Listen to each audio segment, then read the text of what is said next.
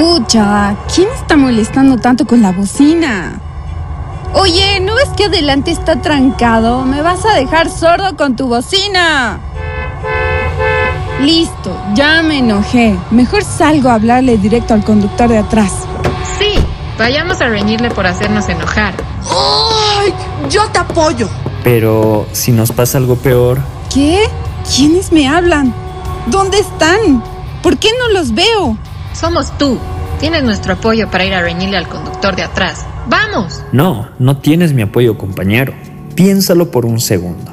¿Qué tal si la persona de atrás está apurada por ir a algún lugar importante? ¿Qué tal si no está teniendo un buen día? Piénsalo por un segundo. No, él empezó y ahora estamos enojados. Tenemos que ir a gritarle para que deje de tocar su bocina. Hmm, Sí, en verdad se merece una llamada de atención. Iré a dejarle las cosas claras para que ya no me moleste desde su auto. No, no entiendes que lo que estás viviendo ahora es un secuestro emocional. Te estás dejando llevar por el impulso de tus emociones. Créeme, esto no te llevará a nada bueno. No necesitamos tu ayuda racional. Vamos a pelear. Cálmate, mente emocional.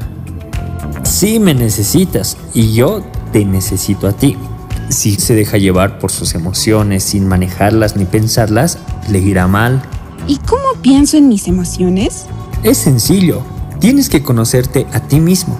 Por ejemplo, ahora estás enojado y quieres ir a gritar a la persona del auto de atrás sin pensar en el resto, ni siquiera pensar en ti mismo.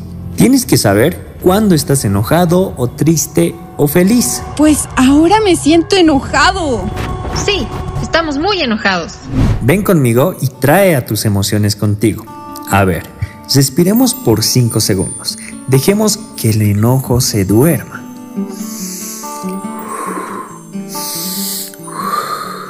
Listo. ¿Qué piensas ahora? Escuchemos música. Seguro ya pasará la trancadera. ¿Qué?